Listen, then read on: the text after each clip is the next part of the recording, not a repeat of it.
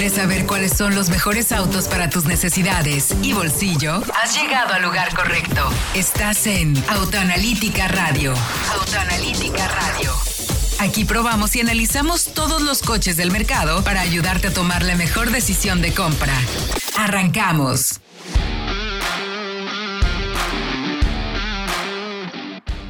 Muy buenas noches, bienvenidos a esto que es Autoanalítica Radio. Les saluda con el gusto de siempre Héctor Ocampo.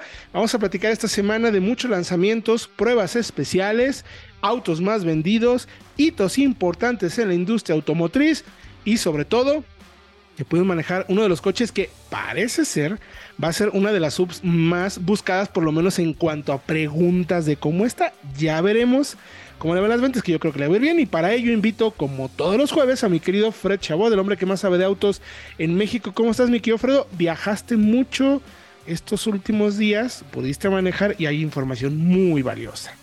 Sí, información importantísima porque eh, la MG RX5 ya la habían presentado hace un par de semanas.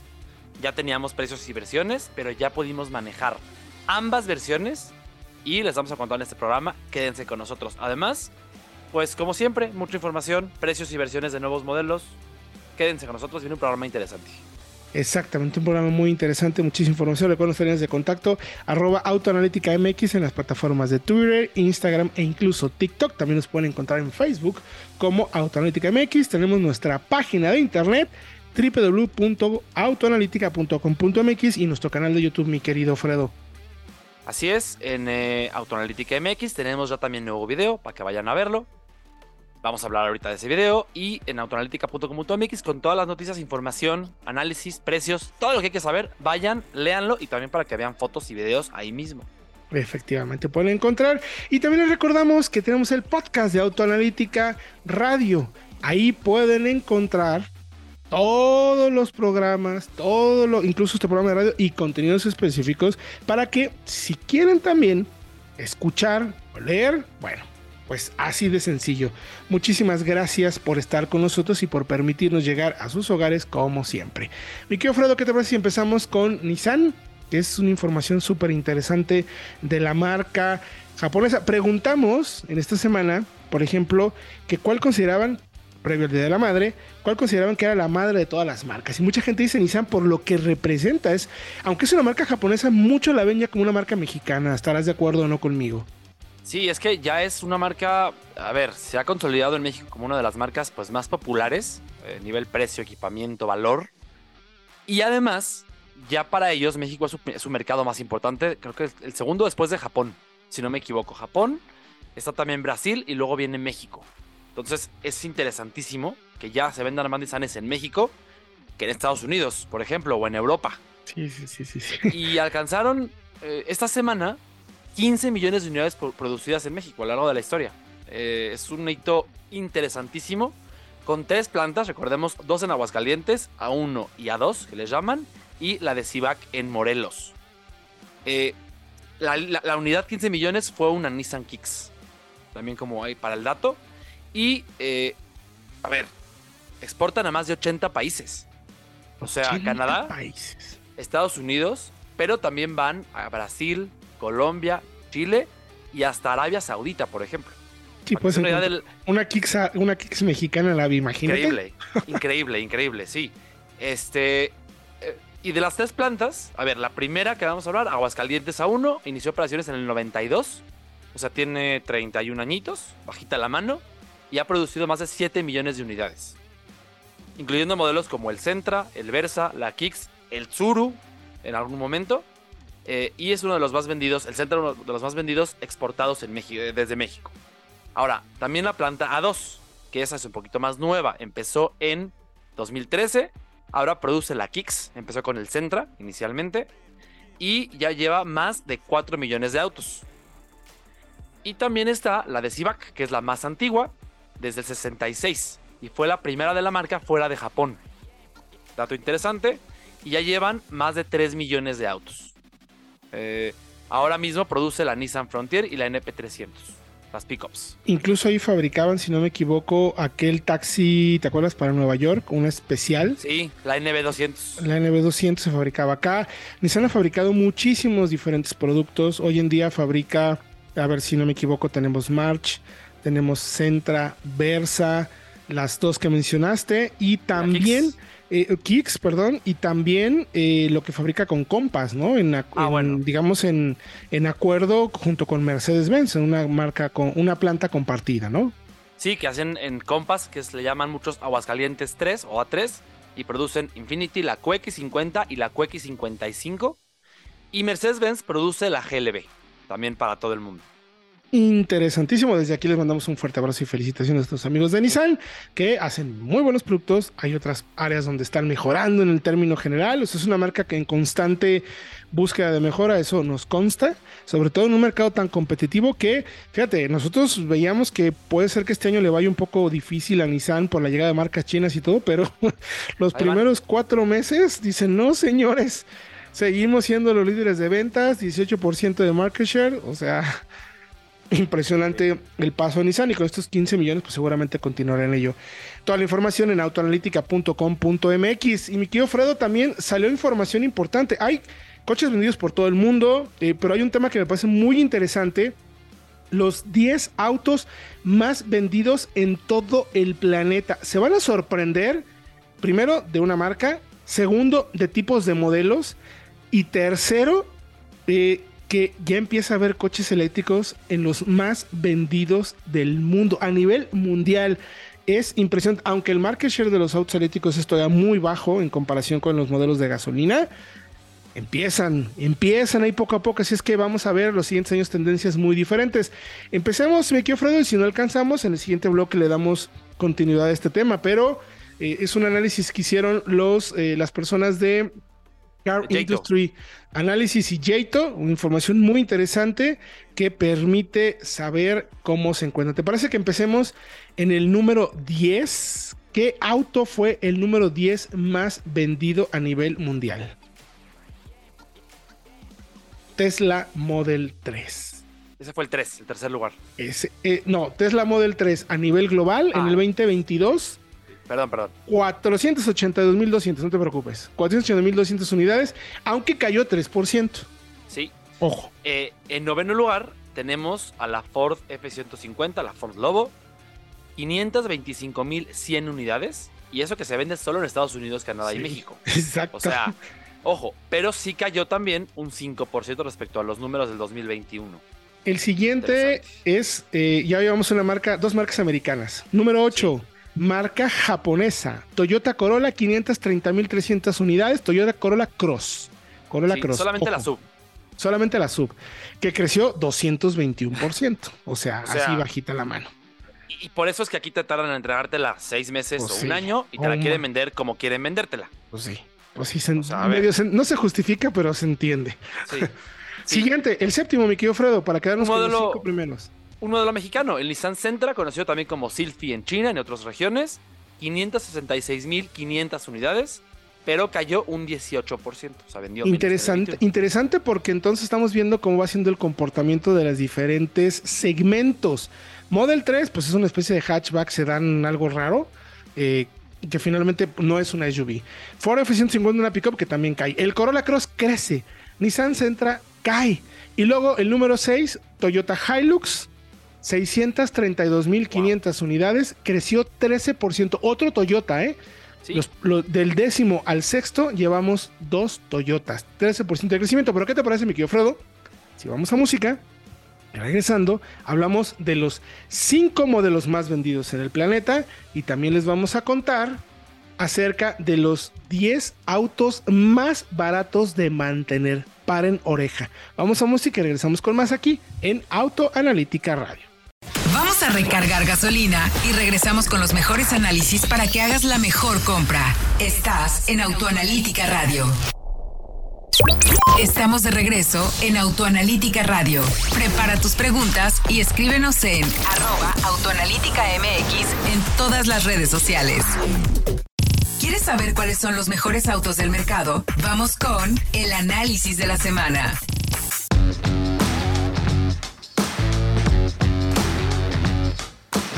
Estamos de vuelta ya en Auto Analítica Radio. Mi querido Fredo, ¿cuáles son nuestras redes sociales y la tuya por si quieren platicar, preguntarnos y que les vamos a tomar buenas decisiones de compra? Estamos en Autoanalítica MX en Facebook, en Twitter, en TikTok, en Instagram y en YouTube.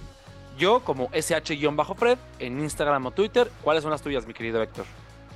A mí me pueden escribir en Héctor-Campo en Twitter y Héctor-Campo en Instagram. Ahí con mucho gusto vamos a platicar. Les recuerdo que también tenemos la página de internet www.autoanalitica.com.mx donde pueden encontrar toda la información de la que les estamos platicando y mucha, mucha, mucha, mucha más. También les invitamos que vayan a bitcar.mx en el blog. También ahí escribimos, hacemos más notas de análisis por si estás interesado en comprar o en adquirir un auto a través de leasing.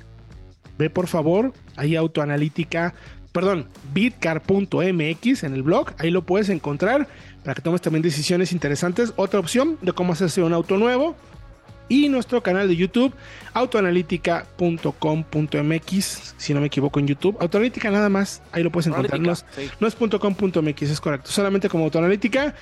Vean ahí los videos que tenemos, hay unos shorts, hay mucha información, TikTok, Twitter, ya como mencionaba Fredo, y nuestro podcast de Autoanalítica Radio, ahí lo pueden encontrar en cualquier plataforma de podcast. Son bienvenidos para que cuando quieran pueden escuchar el programa o contenidos específicos de audio para ayudarles a tomar, como siempre, decisiones muy interesantes de compra.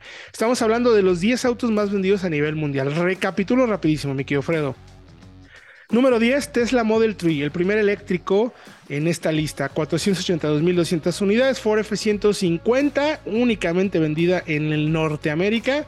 525.100 unidades. Este llegó a ser un top de número 1 y 2 ¿eh? en algunos años hasta hace dos, tres años, hasta hace no mucho tiempo. Ha cambiado, o sea, casi, digamos que cayó casi la mitad. O sea, si comparamos hace tres años con ahora, la F-150 ha caído eh, casi 50, 40%. Toyota Corolla, 530.300 unidades. Primer Toyota. Séptimo, Nissan Sentra, 566.500. Otro japonés. Sexto, Toyota Hilux, 632.500 unidades, que el año pasado era séptimo. Mira, el Toyota eh, el, Toyota Corolla Cross el año pasado fue el lugar 115. Ve todo lo que ha crecido. Impresionante. Y vamos ahora sí, con los primeros cinco, mi querido Fredo. Seguimos con otro Toyota, el Camry, un sedán. Un sedán interesante. 673.300 unidades. Cayó, pero solamente el 1%, o sea, creo que es marginal. De hecho, era el quinto lugar el año pasado. Y sigue en el quinto lugar. Antepasado, perdón para que no nos digan y no nos vendan que los sedanes ya nadie los quiere. Si los quieren. Solo que sea Toyota. por lo que Toyota o aparentemente, pues sí, porque o Nissan con el Sentra. Pero bueno, eh, interesante. Cuarto, lugar. Honda CRB o Breeze, como se conoce en otros mercados, aunque cayó 18%, yo creo que se va a corregir este año con el cambio de generación. 733.300 unidades. Oh my God. 733.000 CRBs. Wow. Impresionante. Siguiente modelo, otro eléctrico, Fredo, otro Impresionante, ¿eh? Ya en el top 3, el Tesla Model Y. 747.500 unidades. Creció un 91%, o sea, casi duplicó sus ventas respecto al modelo al, 2021. Y ojo, eh, porque estaba en el lugar número 19. Y ya está en el top 3. Lo que pasa es que Toyota produjo más Model Y, abrió las nuevas plantas produjo y ojo, no es el coche más barato, de hecho es de los más costosos. Sí. O sea, sí. Qué negociazo. Eh, sí, y bueno, también recordando que ya hay más plantas que lo producen también en Alemania, en Texas y en China. Y eso reduce los costos y hace que sea en ciertos mercados mucho más accesible. Correcto, correcto. Número dos, que también fue el número dos en el 2021, Toyota Corolla. O hay uno que se llama Levin, se dan en otros mercados. 991 mil unidades, aunque cayó 10%. Se vendieron 991 mil Corollas a nivel mundial. Es el cuarto modelo de Toyota en el top 10 global de ventas. ¿Qué onda? Y el número uno, indiscutible número uno, me quiero Fredo. La Toyota RAV4, el más popular del mundo. Otro Toyota. El que supera el millón, además, un millón quince mil setecientas unidades. O sea, son muchísimas RAV4s y sí cayó un 10% respecto del 2021.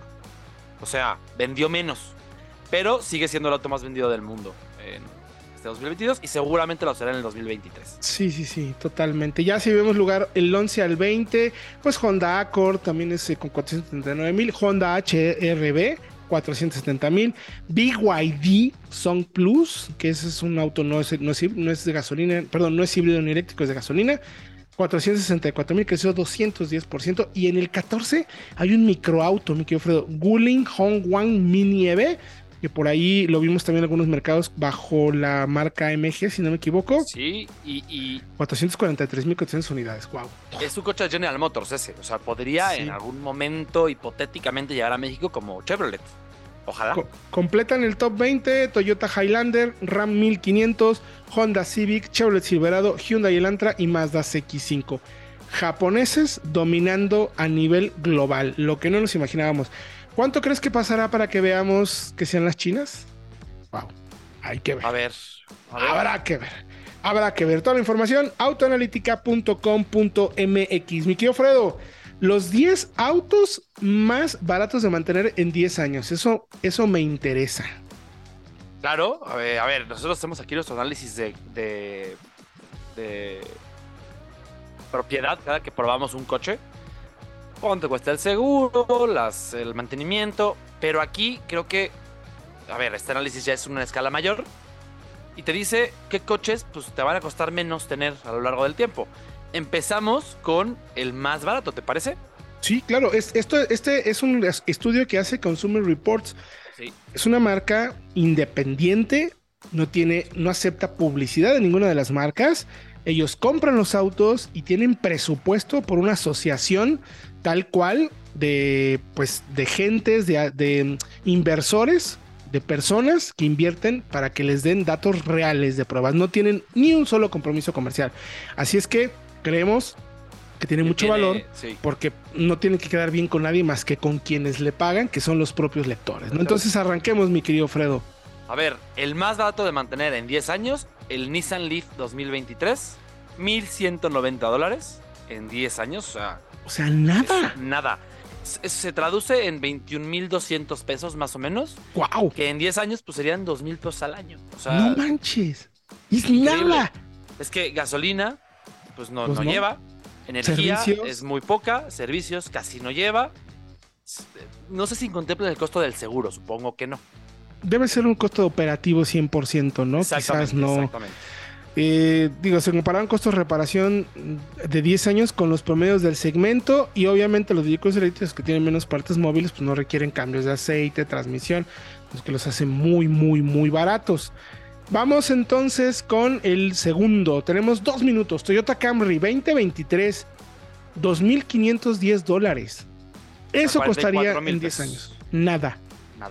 Otro japonés en el siguiente, en el tercero, mi querido Fredo. El Lexus S, que es el hermano del Camry, el hermano premium del Camry, 3.015 dólares, 53.650 pesos. Y ojo, me sigo porque hay otro Toyota, la No RAV4, puede ser.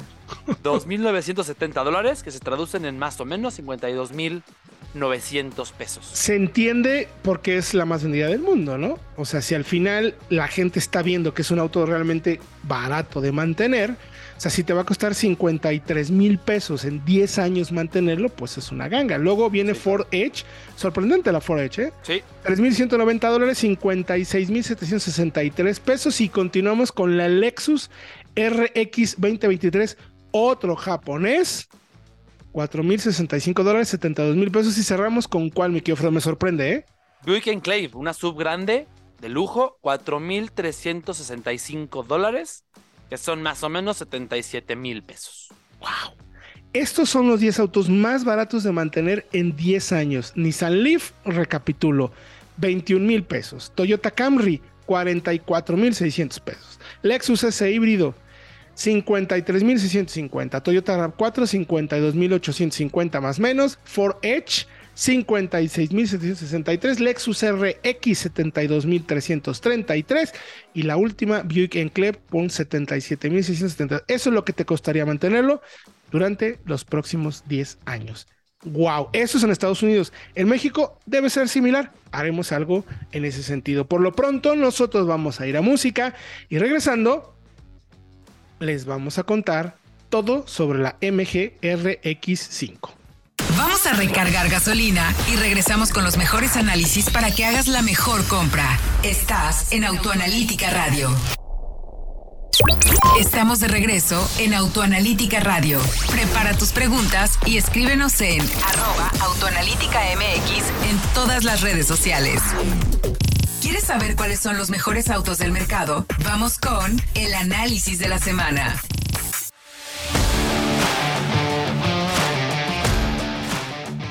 Estamos de vuelta en Autoanalítica. Les recuerdo que puede platicar y escribirnos y preguntarnos todo lo que quiere saber sobre autos, recomendaciones y todo a través de nuestras redes sociales con la cuenta Autoanalítica MX. No duden en escribirnos, contestamos todas y cada una de las preguntas y sobre todo si están buscando qué comprarse, encantados del mundo les damos recomendaciones. Mi querido Fredo, manejaste una de las mm, camionetas más nuevas del mercado que viene con una marca que, como no queriendo la cosa, se ha colocado como una de las favoritas de nuestro mercado. Ya está en el top 10 de ventas y no es gratuito. Ha hecho buen trabajo, la verdad. Sí, ha hecho buen trabajo, muchos lanzamientos, modelos nuevos y manejamos precisamente la, incursión en un nuevo segmento. Porque no lo habían hecho ya en un buen rato, desde que llegó la RX8, que llegaran a un segmento nuevo. Eran actualizaciones, facelifts, ya llegan con un modelo nuevo, la RX5, que a ver, ¿en dónde participa? Importante explicarlo en este segmento o categoría de las subs compactas, que son pues las nuevas compactas, en donde está también la Mazda CX30, la eh, Honda HRB, la Volkswagen Taos o la Seat Ateca, por ejemplo. E-, Es importante mencionarlo porque, a ver, uno ve SUVs y piensa que todas son iguales. Y, y, a ver, hay más de 40, ya debe haber 45 opciones de SUVs en nuestro mercado, incluyendo eléctricos. Eh, y todas compiten y no compiten. Se puede comparar, mi querido Fredo, por tamaño, por mecánicas, por precios. O sea, hay maneras de. Lo que nosotros tratamos de hacer es, por el tamaño que tiene, lo más lógico es comparar esta camioneta, cueste lo que cueste, contra las que menciona. A lo mejor por precio pudiera, perdón, Fredo, pudiera ser una Tigo 7, por decirte una cosa, o una Peugeot 2008. Estoy diciendo que es una tontería pero por precio puede ir ahí. Lo que tratamos es de colocarlo lo más cercano posible por tamaño, porque también el tamaño determina mucho el cliente. Ya luego, si cuesta más o menos, podemos luego hacer un juego de rivales cercanos por precio también, o mecánicas, ¿no? Pero digamos que lo que intentamos es, ¿cuáles son las que miden más o menos lo mismo? Porque ese es el cliente que estarían buscando, ¿no? Sí, y, y además de por tamaño, que sí es un factor importantísimo, el más importante, tema de tacto porque conforme vas creciendo en, en, en, tamaño, vas ganando también precio, mejores motores, mejores materiales, mejores ensambles. Así tiende a ser. Para ponerlo en perspectiva, abajo de ese segmento están las subs subcompactas, en donde hay, por ejemplo, una Nissan Kicks, o una Chevrolet Tracker, o una Renault Duster. Uh -huh. Luego están estas que mencionamos, las X30, la RX5, la Corolla Cross, la Kicks, no, la Kicks, no, perdón, la HRB. Uh -huh. Y un paso arriba tenemos esas subs que son compactas, pero que ya son casi medianas. Está la Tiguan, la X5, está también, por ejemplo, la X-Trail, la CRB. Y luego esas ya son casi, casi medianas, porque la X-Trail y la CRB sí. son más grandes que una X5 también, ¿no? Entonces. Exactamente, y ya tienen algunas tres filas de asientos. Pero Exacto. a ver, enfocándonos ya en la RX5. Eh, nuevo motor, bueno, es un nuevo motor con una nueva especificación más bien. El motor es el 1.5 turbo del MGGT. Ya lo conocíamos. Pero la especificación sí la hace ganar 8 caballos de fuerza, llega a 168 caballos de fuerza y tiene 203 libras-pie. También gana casi 20 libras-pie. Es, es, es, más potente, tiene más fuerza. Un dato en bueno. El coche, Buen en el segmento. Sí. por ser camioneta, sí. Y tiene caja doble embrague de 7 velocidades, pero con embrague lubricado. Esto me dirán, ¿qué me importa? Bueno, un embrague lubricado es más robusto y más refinado y más durable a largo plazo. Sí, es- eso que de esas historias de la DSG de Volkswagen, que se, ya no va por ahí. No va Ya por no, ahí. ya no. Este, hay dos versiones, Excite, 480 mil pesos, y la Elegance de 561 mil pesos. Ver, Para que se den una idea cómo cuestan. Redondeando, porque son más equipamiento- 9.90, Sí. bla, bla, bla, redondeando. Sí, son equipamiento, diferencias son realmente pocas. eh, se limitan a que la versión tope tiene cuadro digital, la barata no. La versión tope tiene asientos de piel bitono y eléctricos, la barata son de piel manuales y no son bitono. Detalles exteriores con fibra de carbono y en color como amarillo limón o verde limón, que en la versión regular son eh, satinados o cromados. Y, eh, y ya. O sea, es, es muy ligerito. Ahí las llantas. Rines, ¿no? Rin- Camión sí. Rines. Cambia llanta, y- cambia llanta y RIN. RIN Ah, 18 con llanta Maxis en la versión eh, de entrada. Y RIN 19 con llanta, ojo, eh, Pilot Sport 4 de Michelin la top.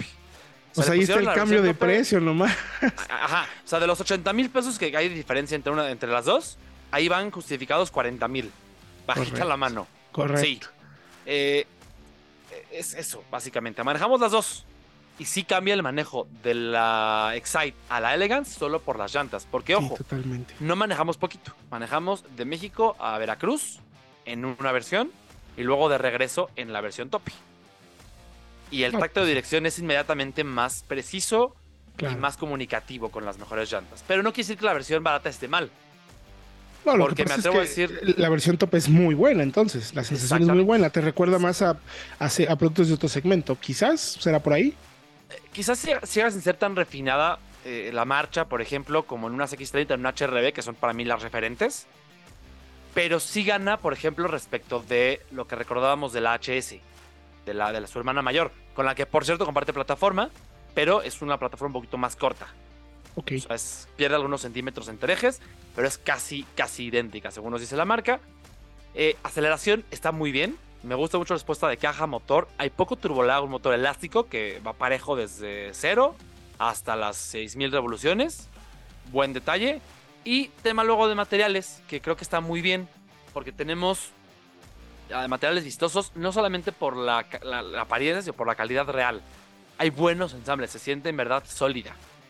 Y eso creo que a largo plazo son buenas noticias. Aunque sí hay que mencionar que de la unidad que manejamos de ida tenía una, pues, un ruido ya en el tablero con menos de mil kilómetros. Ok. Podrá ser cosa de que sean las primeras unidades. Habrá que hacer una prueba de control más adelante. Quizá con Sí. una unidad ya con 5 kilómetros, con un poquito más de uso. Sí, o más, o más tiempo de lanzamiento. Sí, regularmente los primeros autos son los que más eh, detallitos pueden surgir, si así lo queremos llamar. Porque, pues bueno, se están armando, todavía están terminando de precisar cómo se ensamblan, cómo todo es totalmente normal de cierto modo, ¿no? Entonces, pero lo que me sorprende, mi querido Fredo, es el paso gigante que ha dado Emergentes con este producto, porque los primeros no nos encantaban, o sea, eran autos muy bien, muy bien equilibrados en cuanto a equipamiento, calidad de materiales y precio, pero el manejo no era algo que nos encantara. Y ahora te escucho realmente convencido de que es un auto que se maneja bien para el segmento en el que está, para el precio que tiene y contra quienes participan, ¿no? De acuerdo, yo me atrevo a decir, por ejemplo, que está eh, refinamiento general al nivel de una Corolla Cross. Porque puede que la marcha de la Toyota sea un poquito mejor, pero la- el tema mecánico, el refinamiento del tren motor y sonorización sobre todo, es mejor en la MG, así a ese nivel. Ahora, Entonces, equipamiento rápido. Ambas versiones tienen pantalla táctil de 14 pulgadas, gigantesca. 14 pulgadas. Ajá. Vertical, buen funcionamiento, buena nitidez. Y también ambas versiones tienen eh, techo panorámico completo. Oye, eso que, que mencionas del infotenimiento es uno de los puntos también más flacos que han tenido algunas de las marcas chinas. Quizás en su tema de infotenimiento se nota que no eh, son los más, no voy a decir que no son los mejores, eso es un hecho, porque hay marcas que hacen muy bien eso.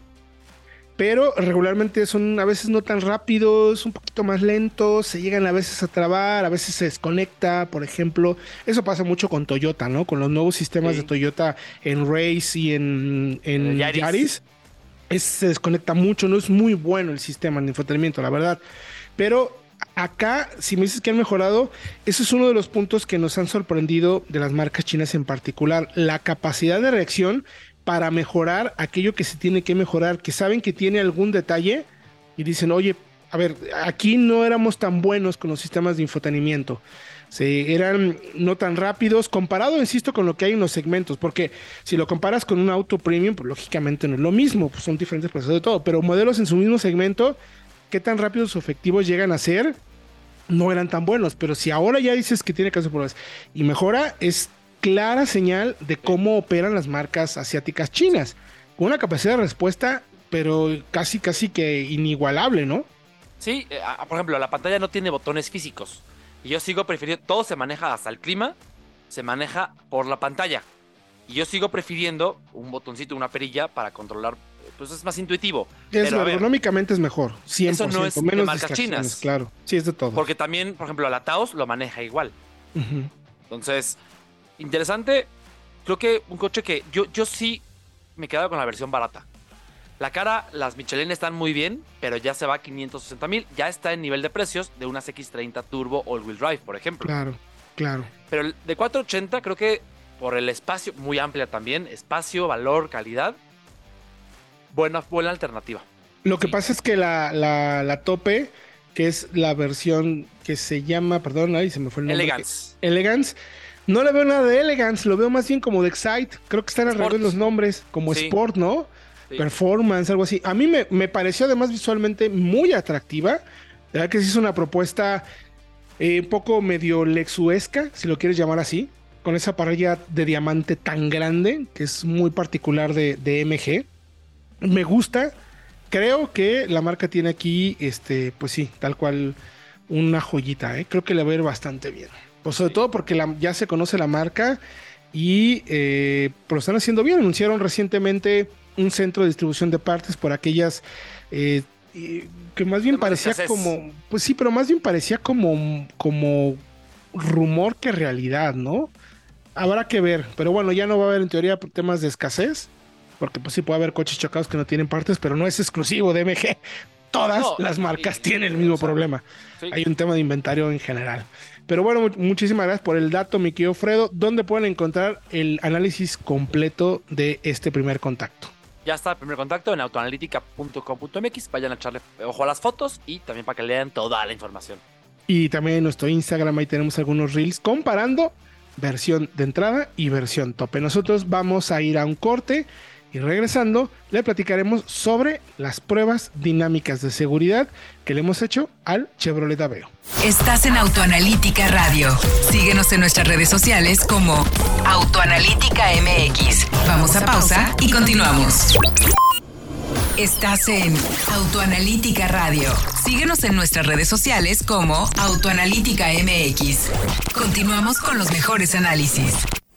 ¿Quieres saber qué auto comprar? Vamos con la prueba de la semana.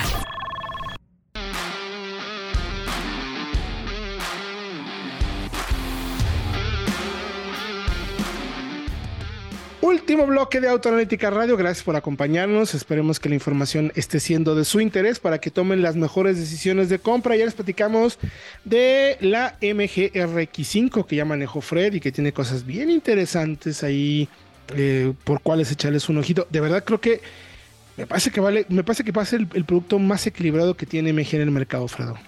Yo, yo creo que va por ahí. Sí. Sobre todo la versión de entrada, no la barata, porque luego dicen, ay, porque eso es barato y caro. Bueno, la Excite, la de entrada.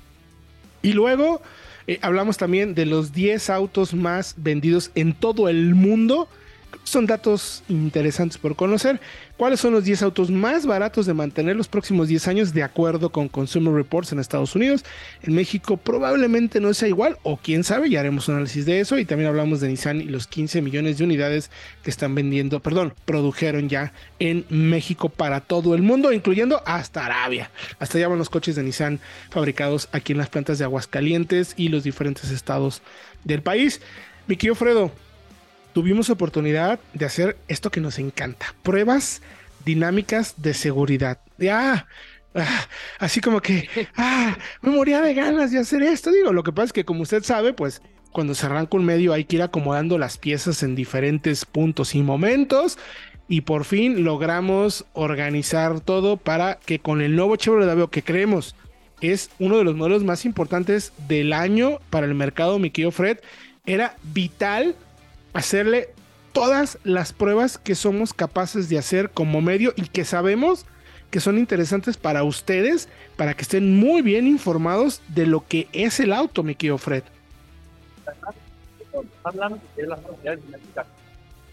¿En qué estábamos? Ah, sí, ya.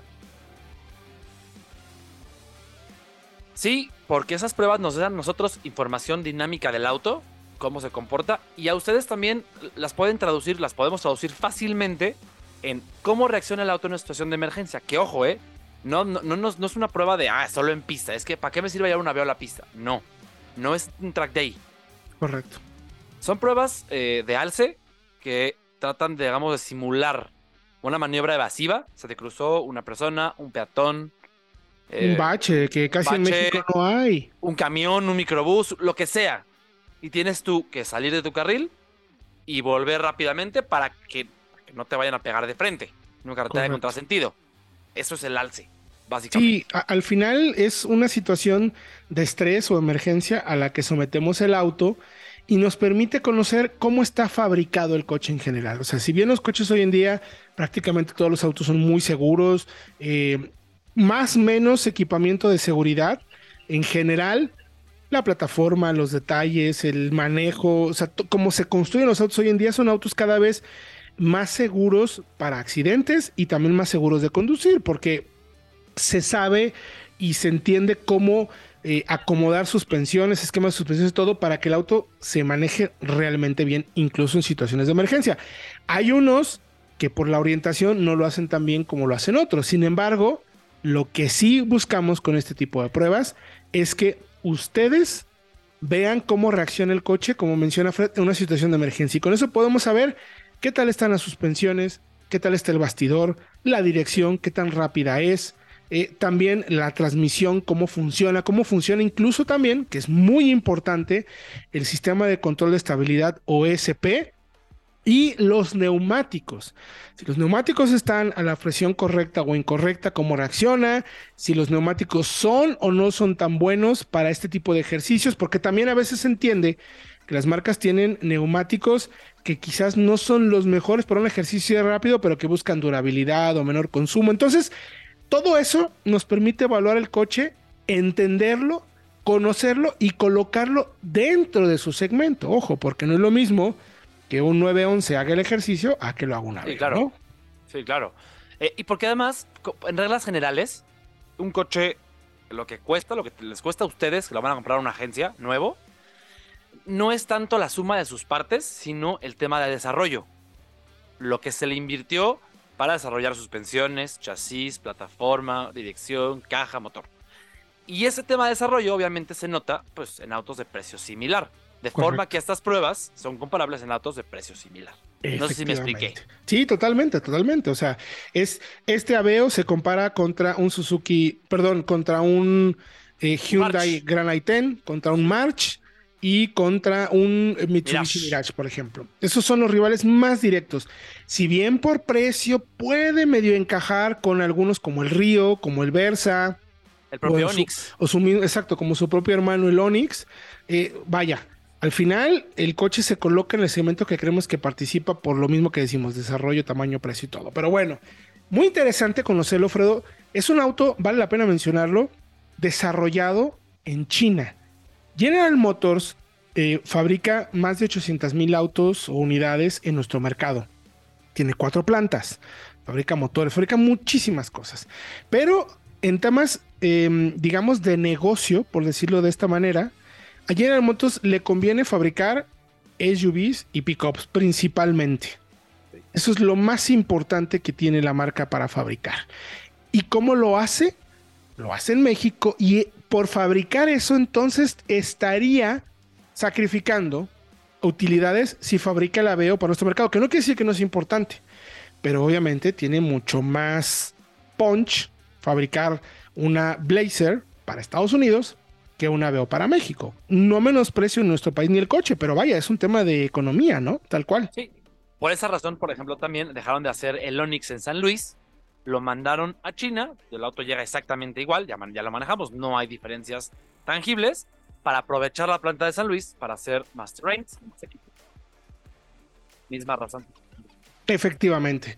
Entonces, eh, una vez dicho esto, el auto se fabrica en China porque le conviene a General Motors que en China es mucho más la capacidad de producción que tienen. Ahí están, digamos, sobrados y por eso fabrica el auto. Pero el, ojo se, el coche se hizo, perdón, de acuerdo a lo que la marca necesita para nuestro mercado. Y esa es una de las cosas principales que queríamos revisar cuando hicimos la prueba. De hecho, la prueba completa la pueden ver en autoanalítica.com.mx. Hay video también de la prueba, mi querido Fredo, en autoanalítica.com.mx, donde vemos consumos, aceleraciones, frenadas, recuperaciones y hasta el costo de propiedad del vehículo. Sí, la idea es tener una, digamos, para que conozcan el coche bien, completo, todo lo que hay que saber. Porque como decía Sector, es un coche muy importante. Muchos dicen, no, es más importante este el otro por volumen de ventas, por lo que representa el Aveo y el nombre del Aveo para México, de un coche que vale la pena pues, hacer un análisis súper, súper completo en dos videos diferentes. Efectivamente. Entonces, vamos ya directamente a las pruebas. Las pruebas que se hacen, como mencionábamos, es slalom, curva infinita y el alce. En el slalom lo que evaluamos es cómo responde el eje trasero a las acciones del eje delantero en una eh, situación de cambio de dirección que va en aumento de velocidad. Aquí lo que buscamos es ver qué tan rápido lo podemos hacer, qué tan rápida es la dirección, qué tanto comunica con el eje posterior y el eje posterior qué tanto sigue las indicaciones del eje delantero. ¿Cómo viste el auto? ¿Qué sentiste, Fredo? Yo lo que recuerdo perfectamente bien de la prueba es que el coche tenía la sensación de que va a entrar al alce y de que aunque el SP es un poquito, digamos, histérico, eh, a veces como que se anunciaba además el SP, eso ayuda en un coche de ciudad, en un coche urbano, tiene mucho sentido porque lo que buscas es mantener la seguridad y el control en todo momento. Recuerdo que la dirección no era tan rápida. Correcto. Pero que eso es, es esa puesta a punto, digamos, porque es tema de puesta a punto totalmente, tiene sentido de cara a un coche que no quieres que sea muy, muy, muy nervioso en carretera. Si vas a 100, 110, no quieres que el más mínimo movimiento de la dirección se refleje en un cambio de trayectoria abrupto. Exactamente. Sí, el aveo, eh, ahí se entiende por qué el aveo es como es y cómo se comporta. La dirección, como bien mencionamos, es eh, para estos ejercicios se puede considerar lenta. Es decir, las reacciones del auto, de la dirección, son eh, como si te, no quiero decir como si te acabaras de levantar para que la gente lo entienda, pero comparado con otro coche, hay otros coches que la dirección es mucho más rápida y directa, que te pones el ejercicio muy rápido. Aquí no, y se entiende porque lo que quieres es un coche que cuando manejes horas y horas y horas en el tráfico sea confortable, pero no por ello pierde precisión, que eso es importante. Sabíamos, aunque era lenta la dirección y luego no comunicaba muy bien, una vez conociendo el coche, sabías perfectamente dónde estaban las ruedas y qué estaba pasando con el eje posterior. Y como bien mencionas, el SP solo entraba en situaciones ya del límite, ya cuando el eje trasero se estaba anunciando demasiado, el SP entra en acción y permite que puedas continuar haciendo el ejercicio tanto en curva infinita como en el slalom como en el alce. Y las llantas para mí sería como el tema más mejorable, en el coche. Me parece muy bien suspensiones, aunque eran suaves, sí transmitían bien qué estaba pasando con la rueda, la dirección igual lenta y no muy comunicativa, pero aún así podía saber qué pasaba. El eje posterior sigue bien las indicaciones, pero las llantas pierden adherencia después conforme vas aumentando los ejercicios. Nosotros hicimos las pruebas arrancándose en tres pasadas, arrancamos alrededor de 60 kilómetros y terminamos por ahí de 70. Si el auto nos da y nos comunica que podemos ir más rápido, hemos llegado a hacer ejercicios hasta en 80 kilómetros por hora dependiendo del coche.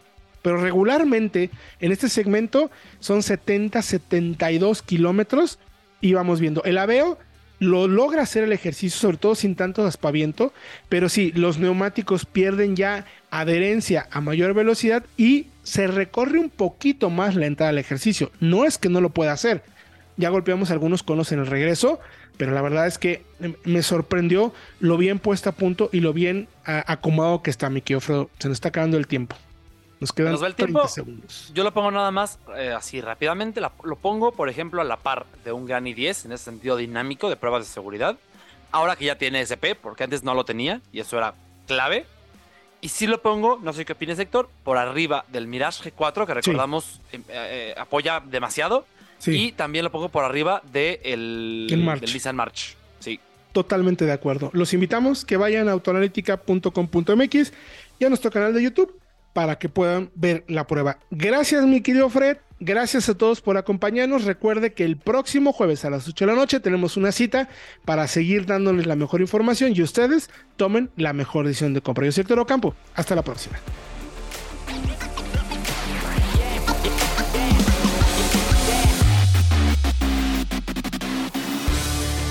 Esto fue Autoanalítica Radio. Autoanalítica Radio. La red de contenidos más completa a tu servicio para que tomes la mejor decisión de compra. Te esperamos todos los jueves en punto de las 8 pm y visita todos los días nuestro sitio autoanalítica.com.mx.